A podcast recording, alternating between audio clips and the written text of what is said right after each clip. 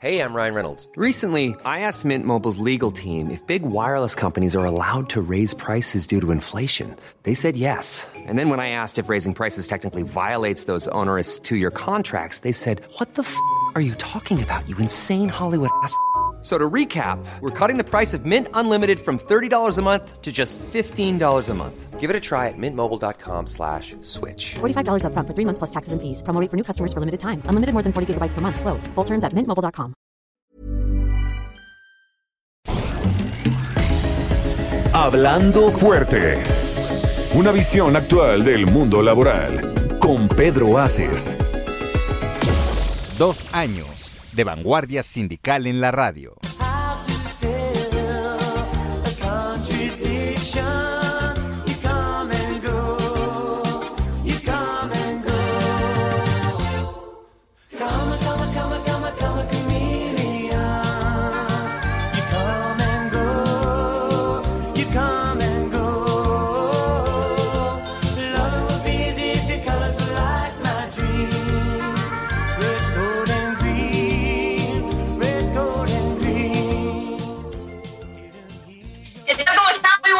Muchísimas gracias por acompañarnos un lunes más, el último lunes de octubre. Y sí, ya, el último lunes de octubre y yo no lo puedo creer todavía. Se nos está acabando el año, ya huele Navidad, ya me acabé todo el pan de muerto y todavía no es Día de Muertos. Gracias, gracias de verdad por estar con nosotros en Hablando Fuerte con Pedro Aces, quien está en estos momentos sin señal porque está a muchísimos pies de altura, muchísimos kilómetros en el aire, viajando hacia otro lugar en donde va a platicar con toda, toda la gente, los trabajadores de CATEM. Gracias de verdad a todos ustedes por escucharnos lunes a lunes. Hoy lunes 25 de octubre ya son las 9 de la noche con un minuto. Y pues antes de platicar de todo lo que ha pasado y todo esto, pues gracias, muchísimas gracias a quienes hacen posible este programa y que están acompañándome y que están ahí al pie del cañón para que esto salga como tiene que ser. Y primero quiero saludar a quien se la rifa toda la semana por escoger la música, por hacer eh, el guion, por hablarle a los invitados. Y él es Luis Carlos Bello. Luis Carlos, gracias de verdad. Gracias por todo lo que haces por este programa. ¿Cómo estás? Buenas noches. Muchas gracias a Simba. Muy bien, estamos muy contentos. Como dices, último lunes de octubre, aquí en Hablando Fuerte con Pedro Aces. Les recuerdo los teléfonos que están operando en cabina, 55 56 15 11 74. Sus llamadas son todas bienvenidas y también a través de las redes sociales podemos estar en contacto, las redes oficiales del senador Pedro Aces, Pedro Aces en Twitter, Facebook e Instagram. Gracias, Luis Carlos. Y pues bueno, alguien que siempre está ahí también son dos personas muy importantes de este equipo, pero perdón, Heriberto, primero las bellas. Yamile, la experta especialista, no sabe nadie más que ella de temas de pensiones, seguridad social y muchos etcétera. Yamile, ¿cómo estás? Buenas noches, mil gracias. ¿Cómo están todos? Muchísimas gracias, mi estimada Simba, a todos los que forman parte de este hermoso equipo, al senador que está, este, como bien dices, a unos kilómetros. Un abrazo y saludos a todos. No, gracias a ti de verdad. Y mi amigo Heriberto, que la verdad es que yo le digo que es mi héroe, porque ahí está siempre. Heriberto, ¿cómo estás? Buenas noches. ¿Qué tal, Achimba, amigos? ¿Cómo están? Saludos cordiales a todos, a los que nos están sintonizando a través de eh, www.elheraldodemexico.com.mx. Estamos saludándoles en este espacio y para ustedes eh, a través de la cadena del Heraldo Radio en Bronzeville, en el 93.5 HD4, en la Ciudad de México 98.5 y en Coatzacoalcos 99.3 FM, independientemente de otros puntos donde nos están escuchando. Saludos a todo el equipo, un placer estar saludándoles a nombre de eh, todo este staff y nosotros aquí en Cabina Central escuchándoles y estamos para servirles. Muchísimas gracias, Heriberto, de verdad. Eh, contar con alguien como tú, con tu experiencia, para, para estar aquí con nosotros, híjole, de verdad estoy muy agradecida. Y en cabina, la gente que gracias a la magia de los botoncitos llegamos nosotros hasta, hasta ustedes en sus aparatos receptores, en donde quiera que nos hagan el favor de escucharnos. Emanuel Bárcenas en la operación, Gustavo Martínez, Ingeniería, y Ángel Arellano e Iván Marín en la producción. Gracias, chicos, gracias. Gracias por esa magia. Y pues bueno, el día de hoy ya tienen todos ustedes el guion que Luis Carlos nos hizo el favor de pasarnos. Así es que, pues bueno, estamos próximos a celebrar el Día de Muertos. Y lo que sí les digo es que este año sí tendremos la oportunidad de estar un poco más de cerca, desfiles, cementerios abiertos. Recordemos que el año pasado esto fue absolutamente imposible y en lo personal lo sufrimos doble, su servidora y mis paisanos. No me interesa si alguien se enoja. El Día de Muertos más bello, más importante, más tradicional se celebra en Pátzcuaro, Michoacán y toda la riviera, la, orilla de ese hermosísimo estado. Y el año pasado estuvo muy triste. Heriberto, ¿has ido a pasar una noche de muertos en Michoacán? Desafortunadamente no es uno de los grandes pendientes y vaya que también eh, eh, visitar Michoacán eh, en cualquier ciudad, cualquier me aventé un verbo que no existe, pero bueno, en cualquier ciudad, Uruapan, Pátzcuaro, Morelia, eh, Janitzio, evidentemente en cualquier momento es impecable y ahora con esta festividad se antoja demasiado.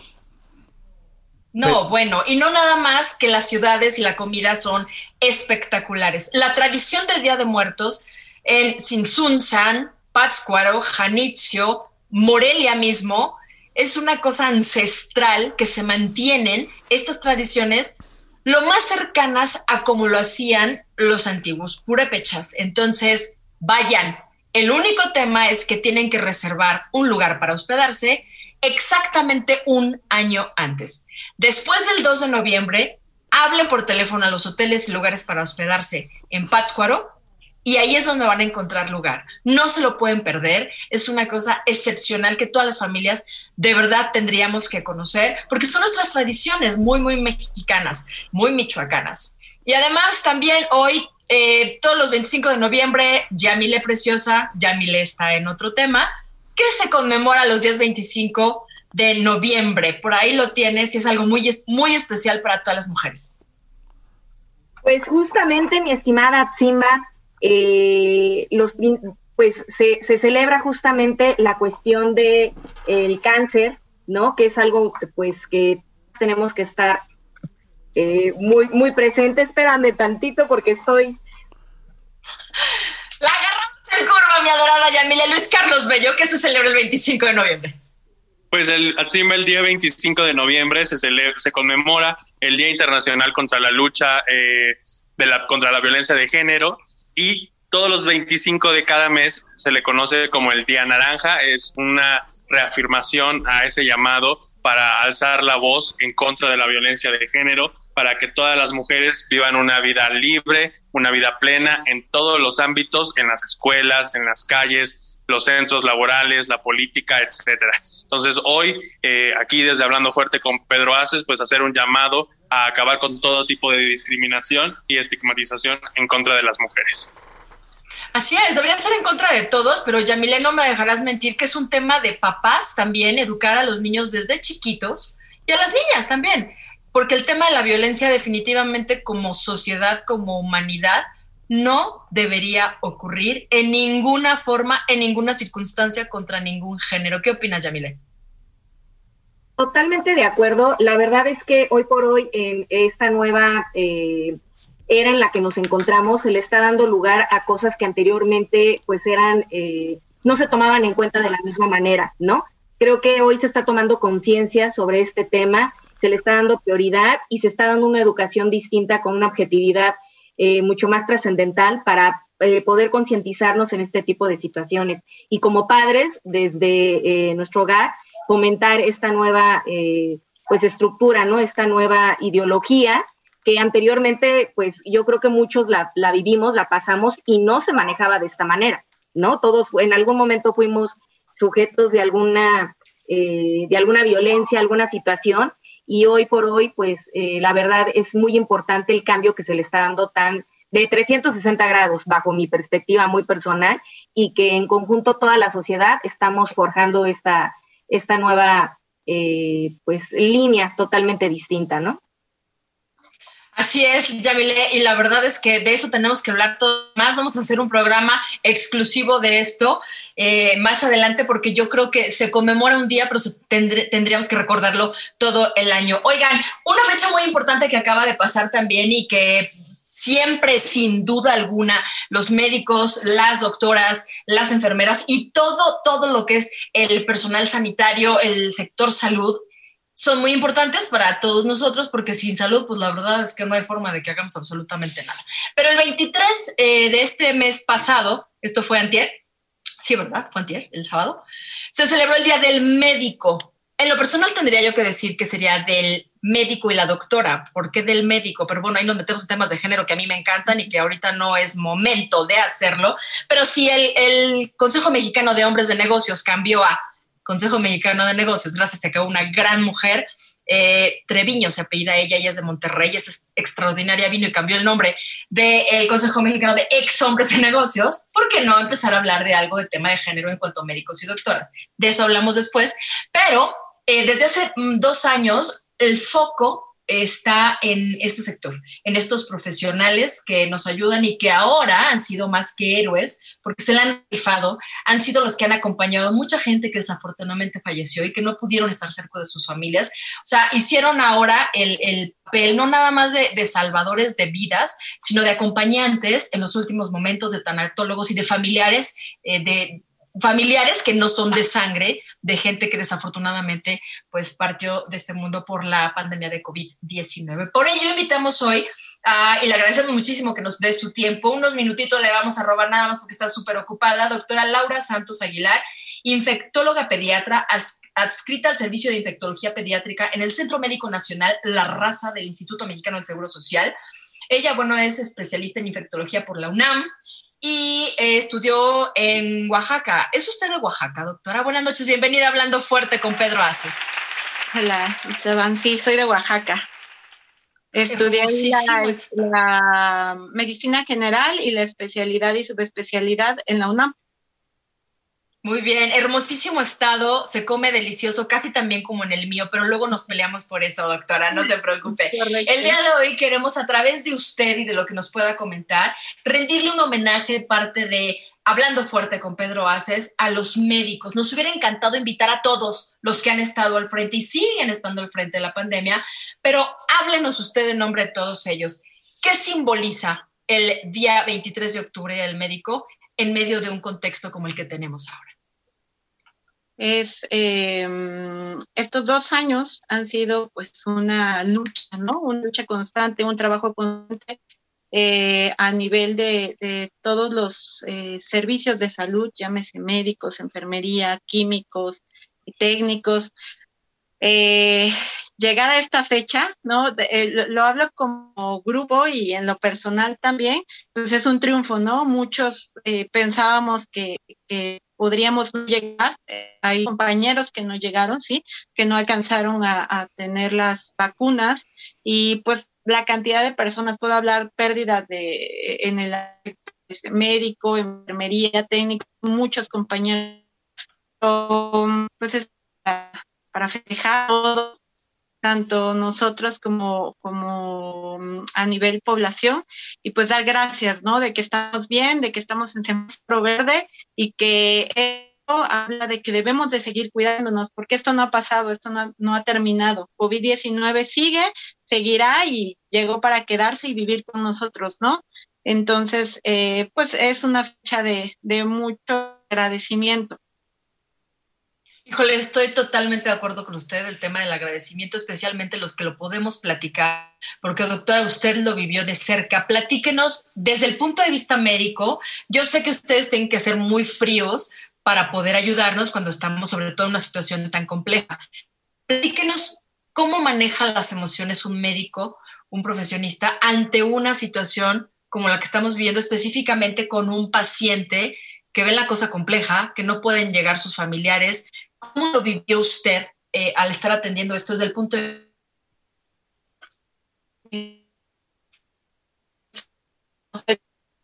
pues sorpresa, ¿no? En mi caso, por las instituciones en las que trabajo, a mí me correspondió ver adultos y niños.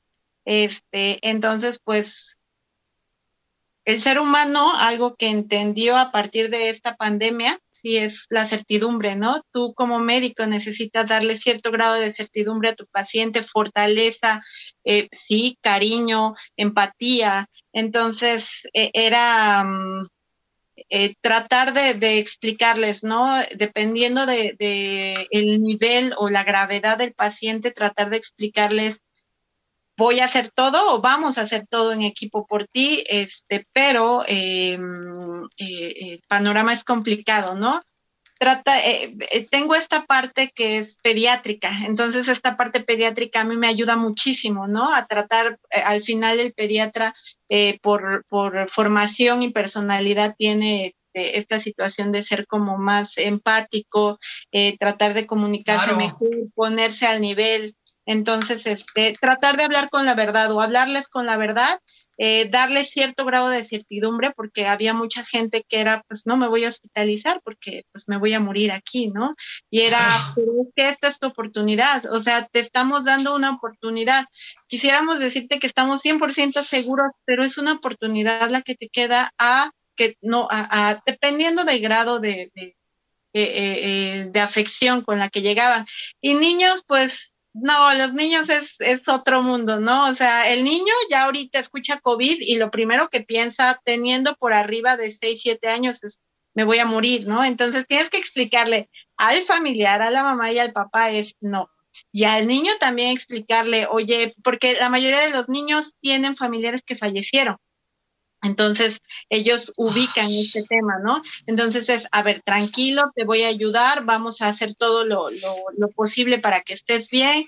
Este, sí, sí fue complicado, pero aprendimos, eh, aprendimos, em, es difícil, sigue siendo muy difícil, porque quisiéramos dar más, ¿no? Quisiéramos lograr más, quisiéramos con lo que tenemos, con los insumos, con la infraestructura, con las vacunas, quisiéramos dar mayor certidumbre, pero es complicado. Eh, pero pues ahí vamos y seguimos porque esto pues va a continuar. Doctora eh, Santos Aguilar, yo le quiero preguntar, no a la doctora, a Liliana Santos Aguilar, que se regrese unos años cuando estabas empezando a estudiar medicina. ¿Qué le dices hoy, doctora, que has vivido todo esto, a esa chica joven que iba a entrar a estudiar medicina, le dirías, ni te metas en esto porque viene una pandemia? ¿O, qué orgullo vas? ¿Qué, le dirías? Em, que lo está haciendo muy bien, que está ayudando a muchas personas, a, adultos, a niños, que, que lo mucho o poco que pueda hacer, eh, el día que, yo, este, em, pues, eh, eh, en, en, mi lápida, ¿no? Dirá, llegó y hizo de este mundo un mejor mundo, ¿no? Eh, poco o mucho, pero lo hizo. Y no, pues estoy eh, muy orgullosa de mi labor, de la labor de mis compañeros, porque realmente todo lo que, lo que se ha logrado en el hospital es trabajo en equipo, eso es en definitiva, es trabajo en equipo, es luchar, es si ves a alguien del equipo desesperado, apoyarlo, apoyarse mutuamente, ¿no? Porque todos tenemos familias, todos tenemos preocupaciones, todos tenemos enfermos afuera. Es este, eh, muy, muy orgullosa de mi trabajo este, mm, y de mi trabajo en equipo de los, de los hospitales en donde laboro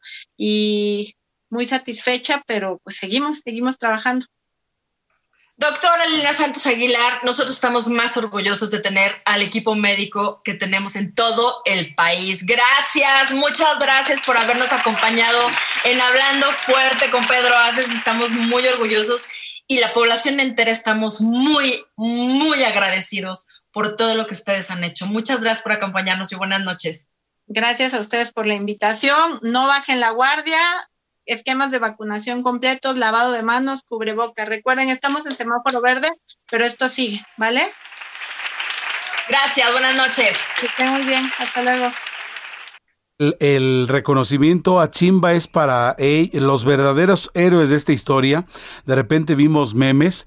Me encantó cuando de repente, el que más me ha encantado de esta época de la pandemia, cuando oh, vemos a, al que te gusta, a Superman, a Batman, a, de una compañía o de otra, y le abren a los doctores que son los verdaderos héroes de esto, porque sabes que han muerto muchos en el frente de batalla, diríamos, sin tener, sin tener vela en el entierro, es decir, gente que pudo haberse alejado de su casa y nada, saben de su responsabilidad social y se metieron, se metieron a ello y muchos por estar en el frente de batalla perdieron la vida. Ellos son los verdaderos héroes de esta historia que, que bien como dice la doctora, abusados, no se confíen, esto continúa y por amor de Dios no nos den más chamba porque sabes, Atzimba, que hay muchas historias de estos doctores que no han salido de vacaciones, ¿sabes? Es gente que ha estado allí eh, en una y otra. Y bueno, pues también en esta oportunidad queremos presentarles eh, en, esta, en esta noche con Hablando Fuerte Pedro Aces a Yael Legel, por favor, si me dice si está bien pronunciado.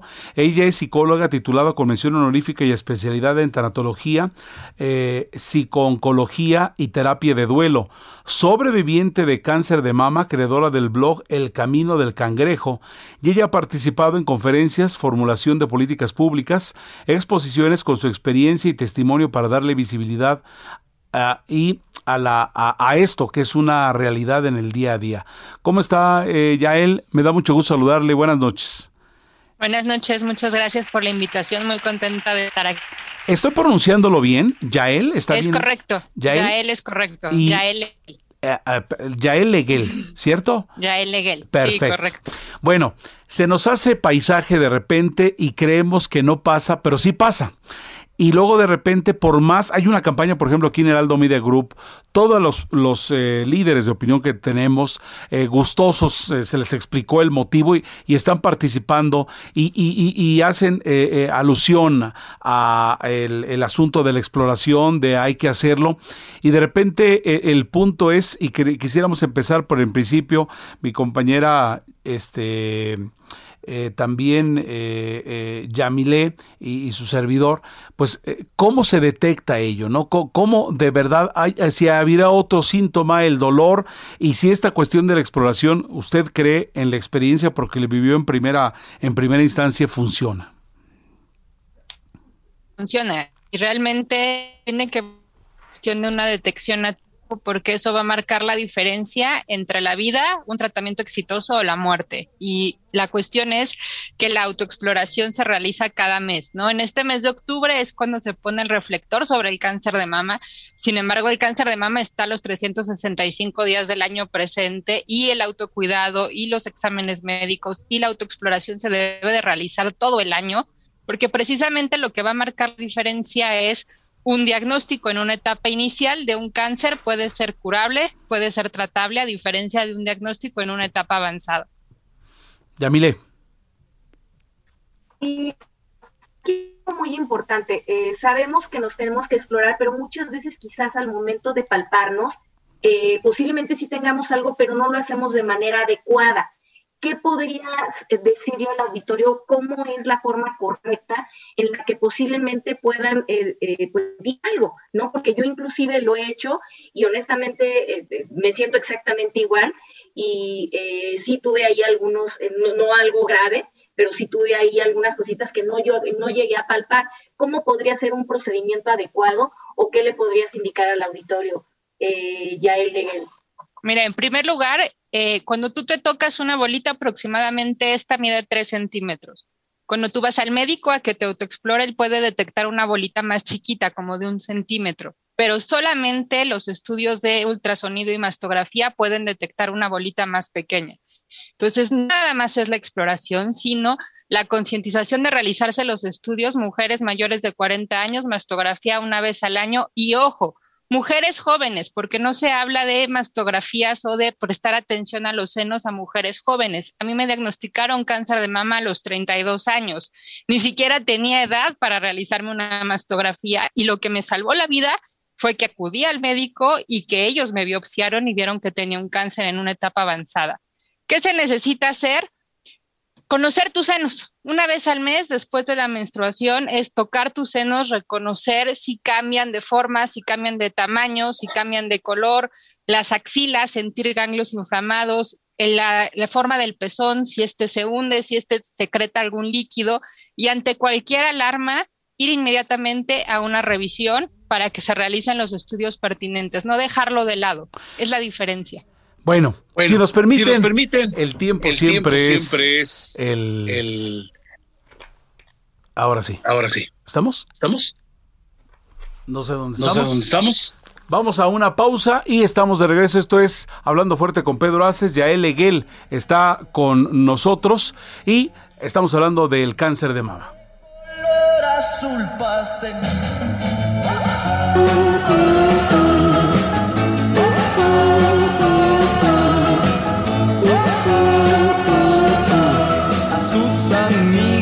Presentó y yo contento me quedé ahí.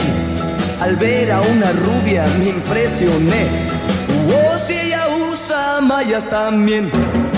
Agujetas de color de rosa y un sombrero grande y feo. El sombrero lleva Estás escuchando Hablando Fuerte. El sindicalismo de hoy en la voz de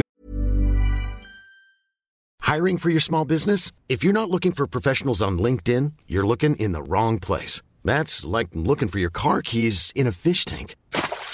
LinkedIn helps you hire professionals you can't find anywhere else, even those who aren't actively searching for a new job but might be open to the perfect role. In a given month, over 70% of LinkedIn users don't even visit other leading job sites. So start looking in the right place. With LinkedIn, you can hire professionals like a professional. Post your free job on linkedin.com/people slash people today. Pedro Aces. Esto es Hablando Fuerte con Pedro Aces. Continuamos. Dos años de vanguardia sindical en la radio.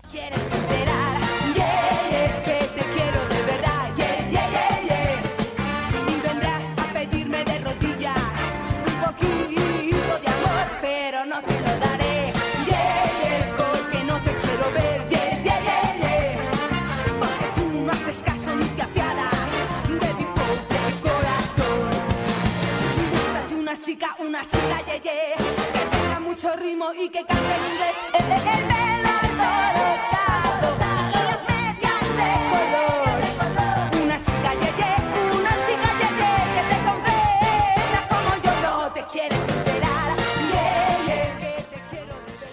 Gracias por continuar con nosotros. Hoy, el lunes 25 o 24, 25 de octubre. Son las 9 con 31 minutos. Gracias de verdad por estar con nosotros en Hablando Fuerte con Pedro Aces a través de la señal de El Heraldo Radio. Les quiero platicar un poquito antes de continuar con nuestros invitados del día de hoy, que el senador Pedro Aces anda de gira, por eso hoy está volando y va a otras reuniones. La semana pasada estuvo muy contento eh, acompañando al senador Higinio Martínez en Texcoco, la tierra del rey poeta Nezahualcóyotl.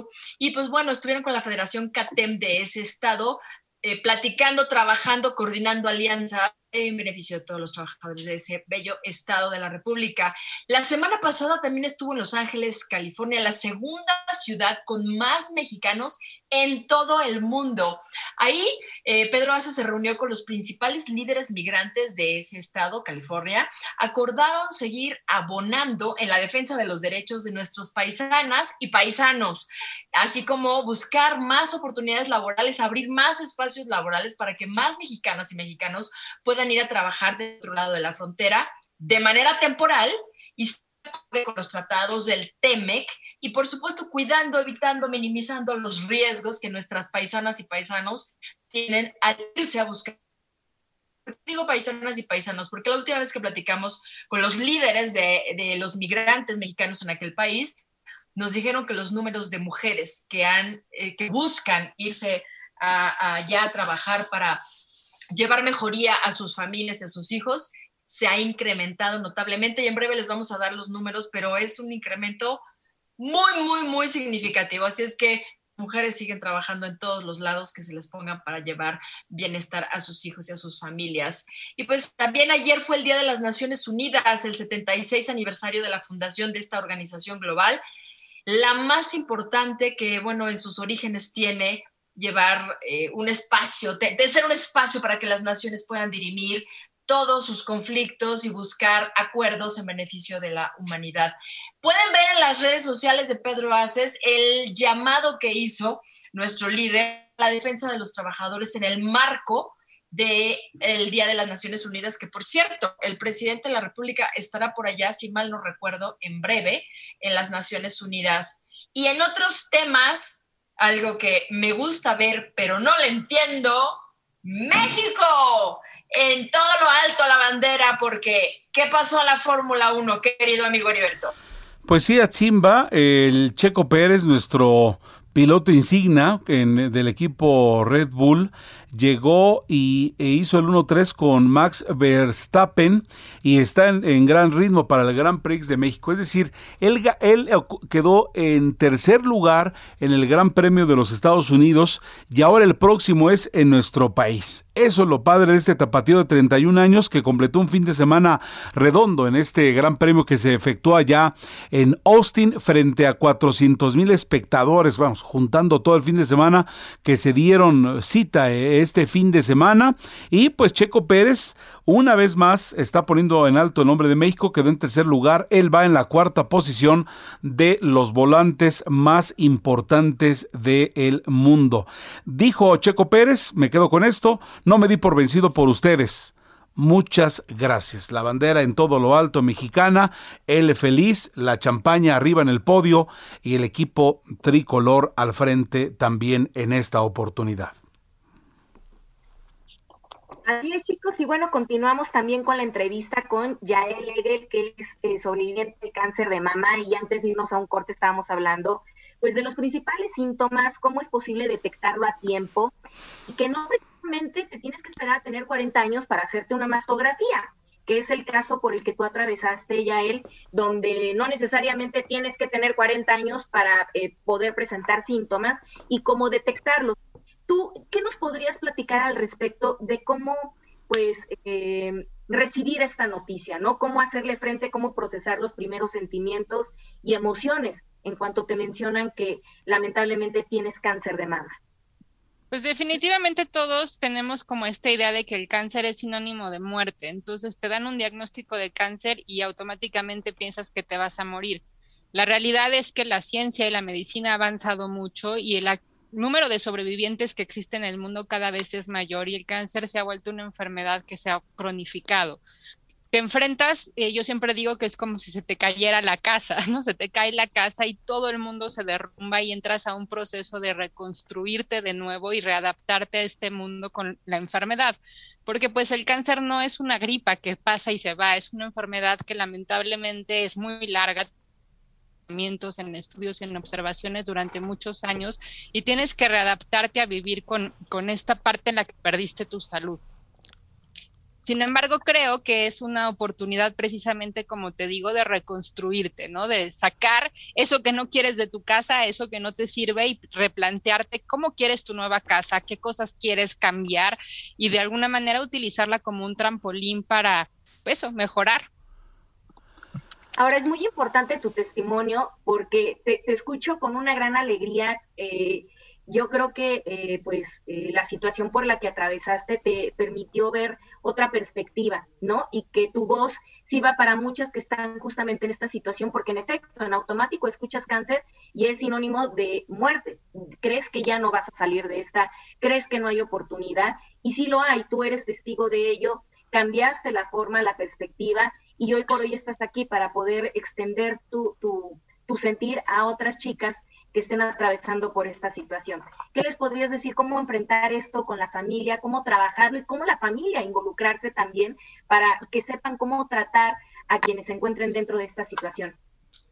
Pues en primer lugar, creo que todos tenemos de mayor fuerza de la que realmente creemos. Creo que todos tenemos las capacidades y las herramientas para enfrentarnos a las tormentas. Y la vida es así, ¿no? La vida siempre va a tener tormentas, la vida siempre va a tener sube y bajas, pero ya depende de nosotros si nos refugiamos o si bailamos bajo la lluvia.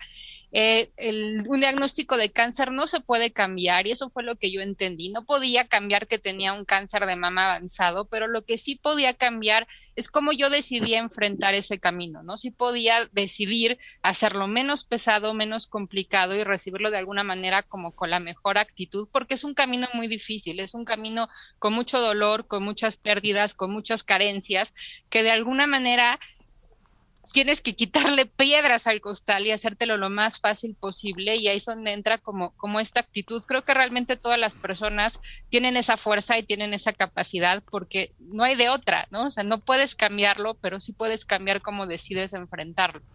Yael, eh, ahora que hablas de camino, eh, ¿de qué se trata el camino del cangrejo? De, eh, estoy viendo amigos del auditorio de radio, estamos haciendo un zoom y ella aparece con su imagen y abajo dice el camino del cangrejo.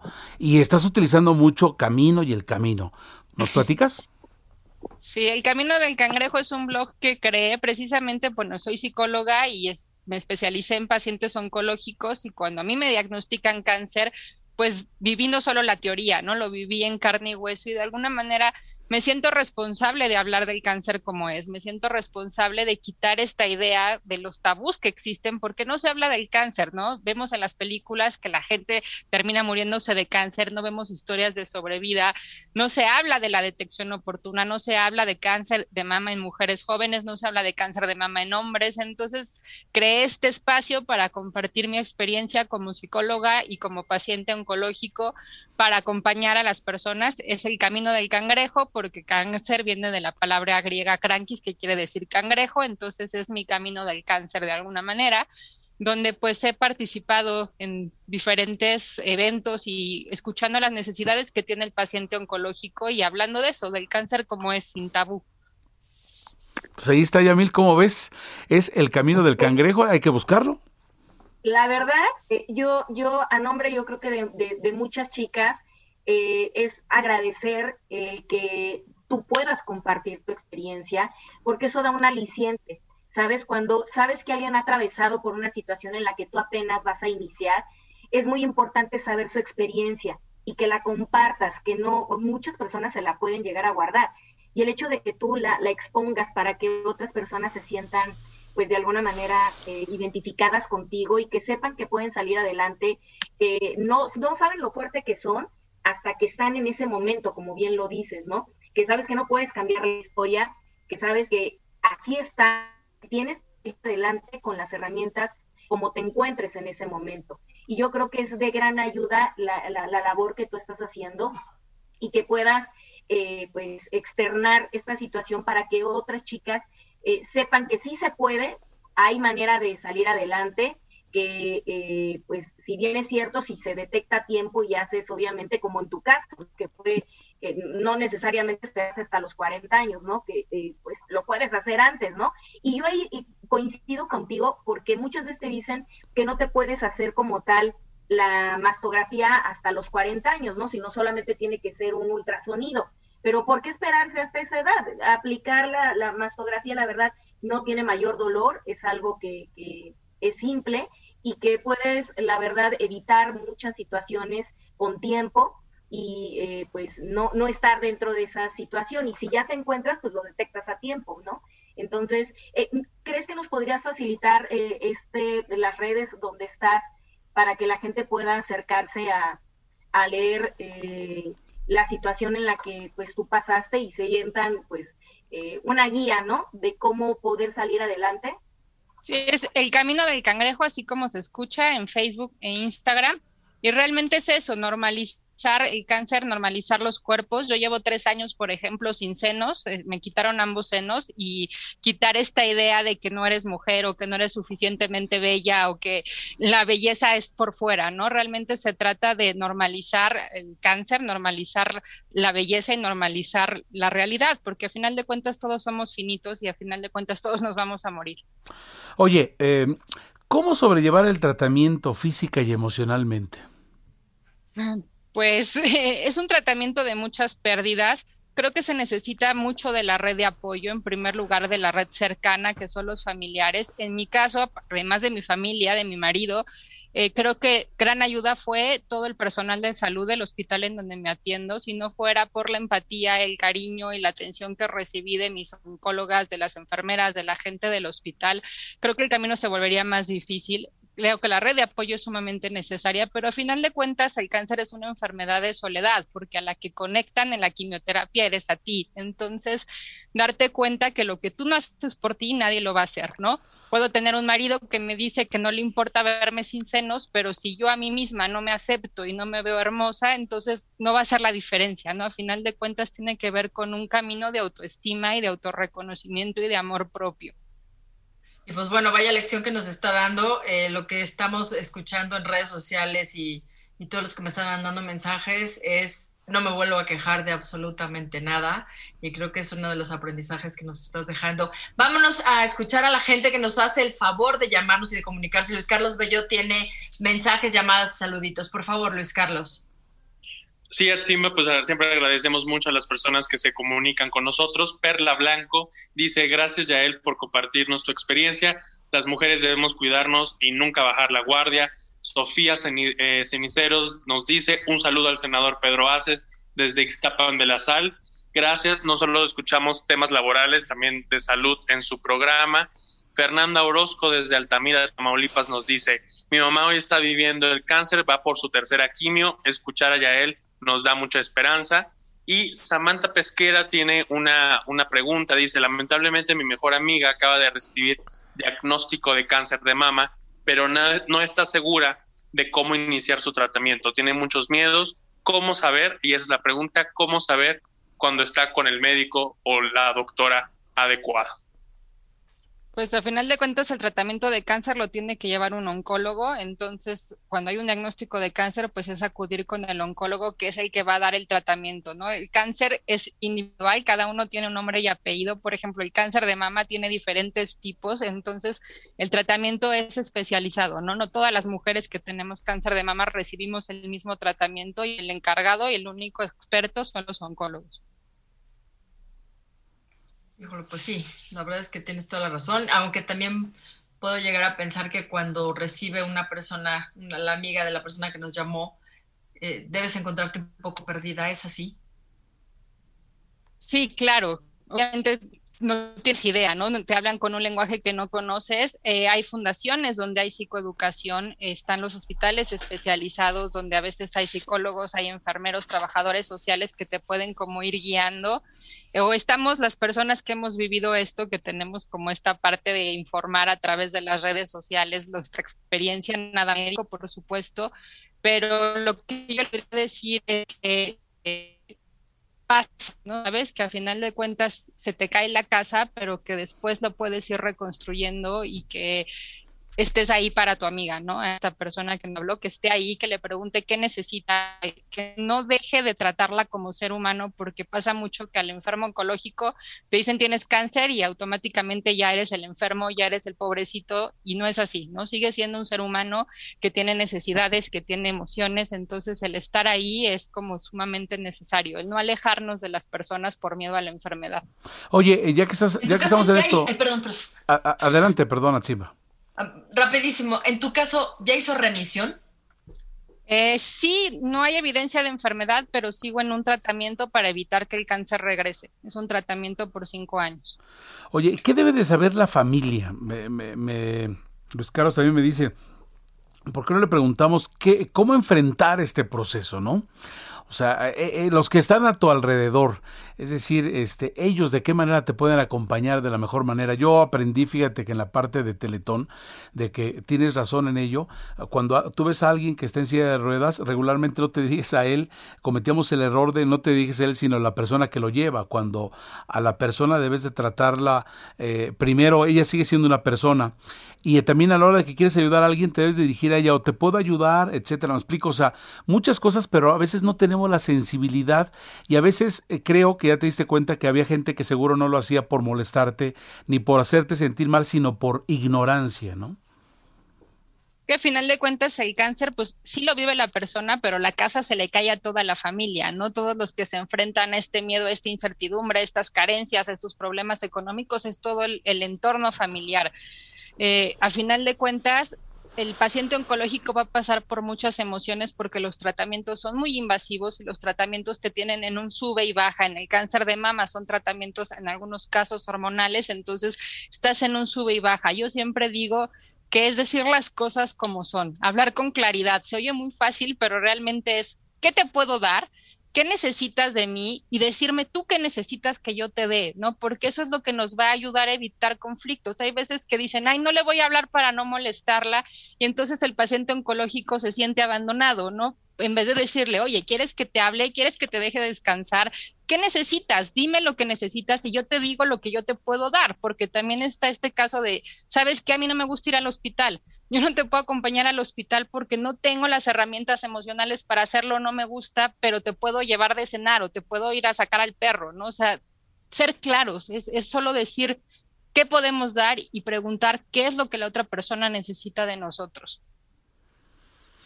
La- sa- ¿Sabes qué está pasando? Nos estás dejando con la boca abierta y es por eso los silencios, ¿eh? Porque veo a Yamile, veo a Zimba y tu servidor también y los chicos que están del otro lado.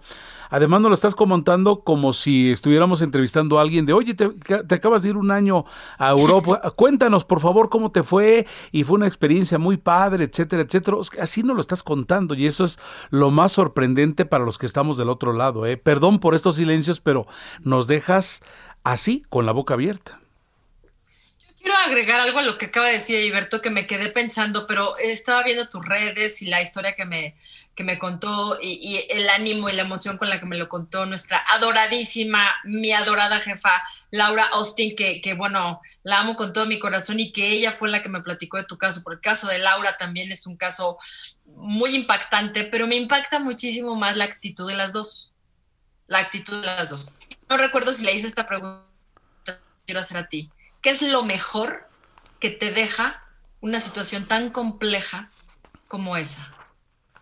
Pues si yo pongo en una balanza las pérdidas y las ganancias, a mí el cáncer me ha traído más que lo que me ha quitado. Y en primer lugar me ha dado la capacidad de darme cuenta que soy finita y que la vida es ahorita y que lo que tenemos es hoy y que no vale la pena estar desperdiciando energía en cosas que no, que no, no trascienden, ¿no? Y sobre todo darme cuenta que me tengo a mí misma, ¿no? Que a final de cuentas, como les decía, lo que tú no hagas por ti, si tú no te amas, si tú no te aceptas, nadie lo va a hacer. Tú eres tu mejor herramienta y de ti depende avanzar o quedarte estancada.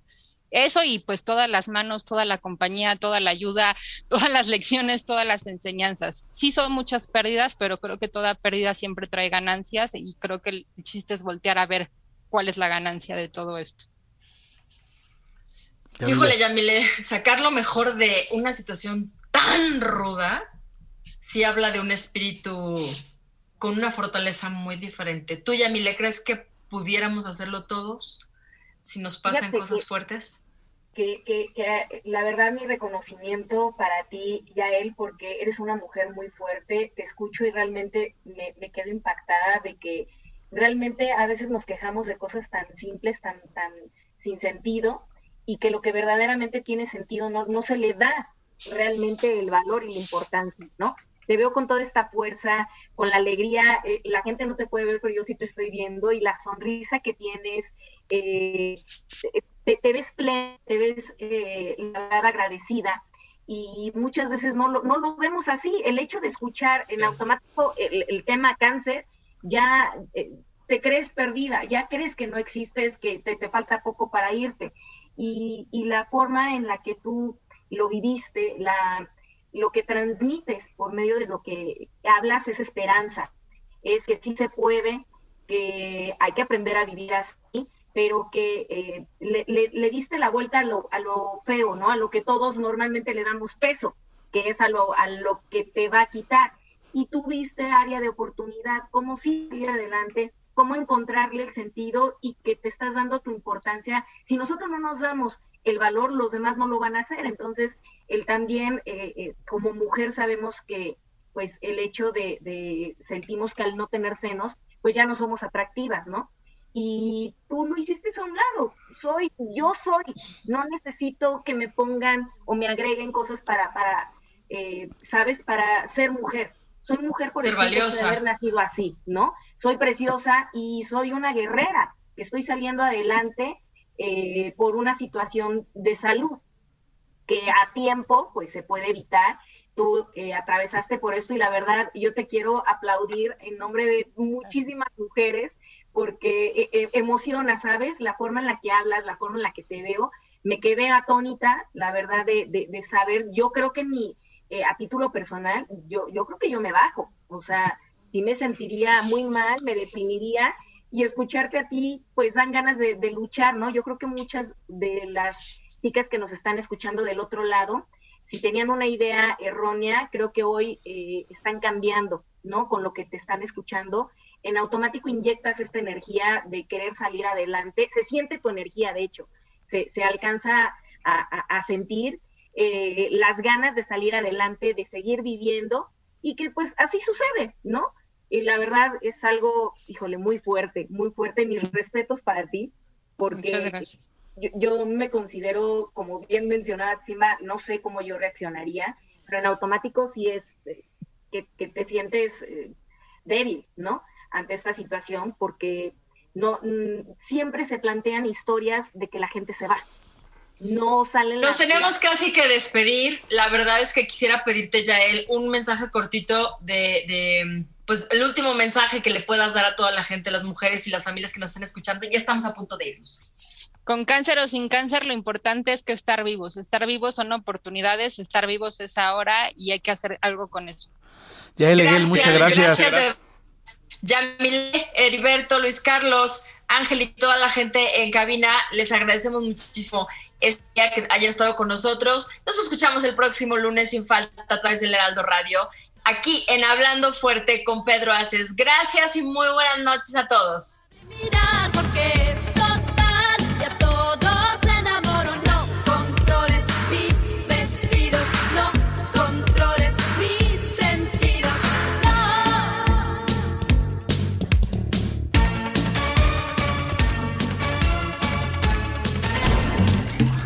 Hasta aquí, Hablando Fuerte, con Pedro Aces. Actualidad de México y el mundo. Por El Heraldo Radio. Heraldo Radio.